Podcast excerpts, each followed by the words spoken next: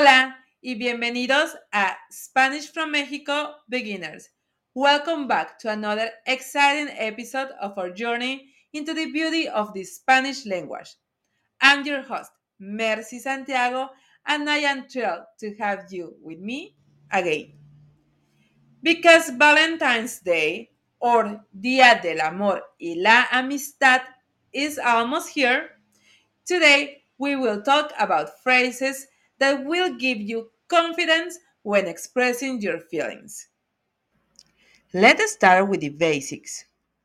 When you are getting to know someone, when you feel a physical attraction to someone, you can say me gustas or me encantas. They are direct ways to express your interest without complications. Let's see it with an example. Hola, ¿puedo hablarte un momento? Hi, can I talk to you for a moment? Claro, ¿qué pasa? Of course, what's up? Es un poco difícil para mí, pero aquí va. Desde que te conocí, he sentido una conexión especial contigo. It's a bit difficult for me, but here it goes. Since I met you, I felt a special connection with you. ¿En serio? ¿Really? Me gustas. Quiero conocerte mejor y ver a dónde nos lleva esto. Si estás de acuerdo, por supuesto. I like you. I want to get to know you better and see where this takes us. If you are okay with that, of course. Sí, me encantaría. Creo que podemos pasar un buen tiempo juntos. Yes, I will love that. I think we can have a good time together. Later, when the person starts to generate feelings in you, but there is still no romantic feeling, you can use phrases like te aprecio or te estimo. These words acknowledge the importance of the other person in your life, but without reaching the level of romantic love. Let's see it with an example. Hola, ¿puedo hablar contigo un momento? Hi, can I talk to you for a moment? Claro, ¿qué pasa? Of course, what's up? Desde que empezamos a vernos, he notado lo mucho que te preocupas por mí y cómo siempre estás dispuesto a ayudarme. Since we started seeing each other, I've noticed how much you care about me and how you are always willing to help me. Quería que supieras que te aprecio mucho. I wanted you to know that I really appreciate you. ¡Wow! No esperaba escuchar eso. Me alegra mucho saberlo. También te aprecio mucho. Definitivamente vamos a seguir conociéndonos. Wow, I didn't expect to hear that. I'm really glad to know it. I appreciate you a lot too. Definitely Let's keep getting to know each other. Then, when the feeling towards that person deepens, you can say, Te quiero. It is important to remember that te quiero implies a desire for the person, but it does not necessarily reach the level of true love. You can think of it as when you say, Quiero un chocolate. I want a chocolate. It doesn't mean you love chocolate, but you do want a chocolate. Let's see it with an example.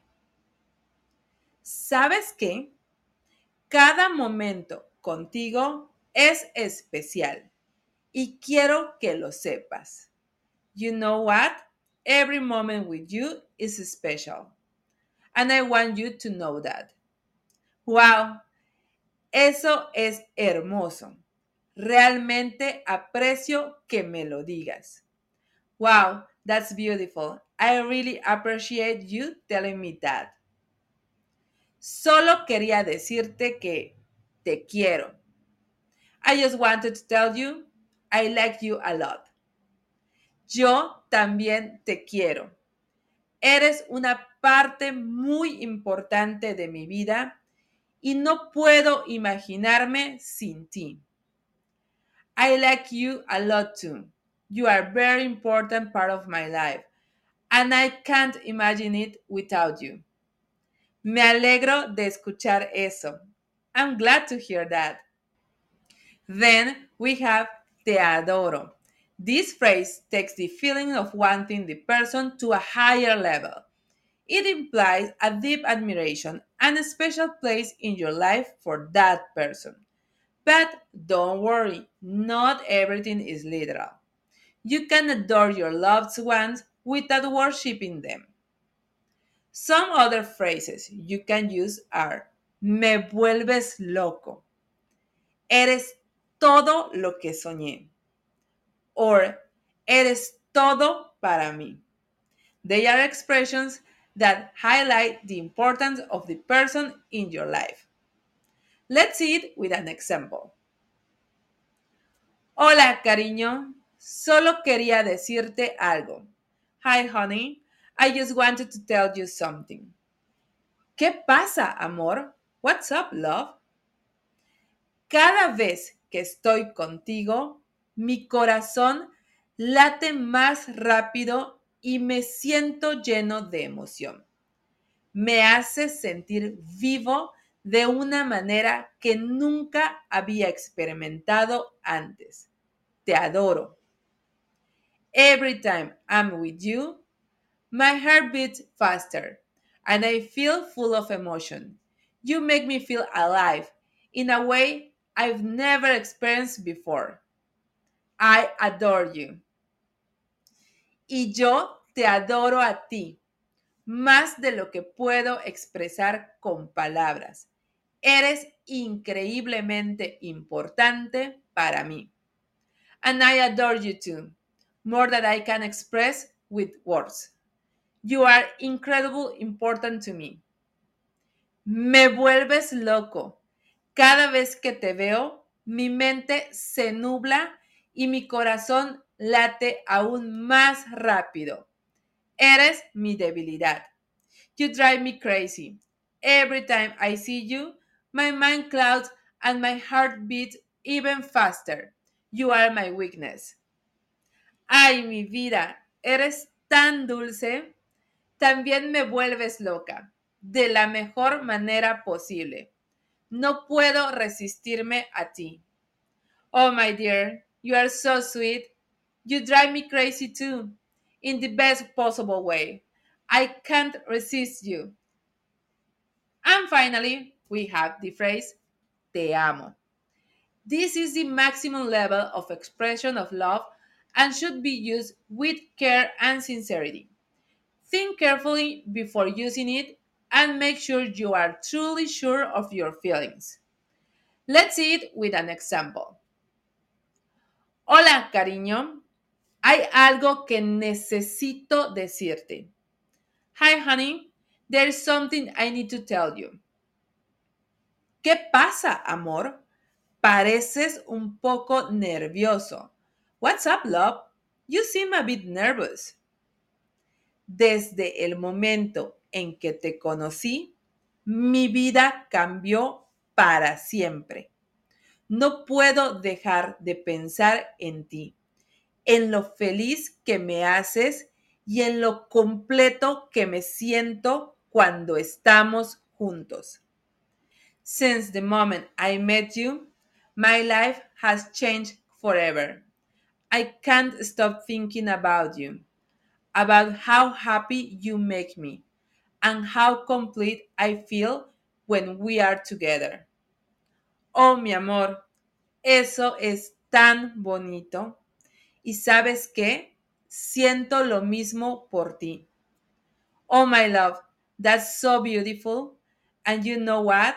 I feel the same way about you. No puedo explicar lo mucho que eso significa para mí. Creo que es hora de que te lo diga. Te amo. I can't explain how much that means to me. I think it's time I told you. I love you. Yo también te amo, más de lo que puedo expresar con palabras. Eres mi todo. I love you too, more than I can express in words. You are my everything. Me siento tan afortunado de tenerte en mi vida. No puedo esperar para pasar el resto de mis días demostrándote cuánto te amo. I feel so lucky to have you in my life. I can't wait to spend the rest of my days showing you how much I love you. Now, when you miss the person you love, you can say, te extraño, te echo de menos, me haces falta, or te necesito. They are ways to express your desire to have that person close to you. Let's see it with an example. ¿Qué pasa? ¿Algo anda mal? What's wrong? Is something bothering you? No exactamente, solo que te extraño mucho. Siento como si algo estuviera faltando en mi vida. Not exactly. It's just that I miss you a lot. I feel like something is missing in my life. Oh, cariño, lo siento tanto. También te extraño muchísimo. Estar lejos de ti es difícil. Oh, honey, I'm sorry. I miss you too, very much. Being away from you is hard. Sí, es muy difícil. Te echo de menos, más de lo que puedo expresar con palabras. Cada momento sin ti es como si algo estuviera incompleto. Yes, it's very difficult. I miss you more than I can express in words. Every moment without you feels like something is incomplete. Me haces falta también. Tu presencia, tu risa, tu calidez, todo. Sin ti, las cosas no son iguales. I miss you too. Your presence, your laughter, your warmth, everything. Without you, things aren't the same. Gracias por recordármelo. Realmente necesitaba escuchar eso. Te extraño tanto, pero sé que estaremos juntos de nuevo. Thank you for reminding me. I really needed to hear that. I miss you so much, but I know we'll be together again soon. And finally, some affectionate nicknames you can use with your partners are mi amor, mi vida, mi corazón, mi cielo, cariño, or simply amor. Wow, that was a journey to the intricacies of expressing our deepest feelings in Spanish. Whether it's a budding romance or a long term relationship, expressing ourselves authentically is key. So don't be afraid to use these phrases and let your heart speak. Join us next time for more exciting insights into mastering Spanish from Mexico. And remember, it's always a good time to learn Spanish. Hasta la próxima y muchas gracias. Until next time, and thank you very much.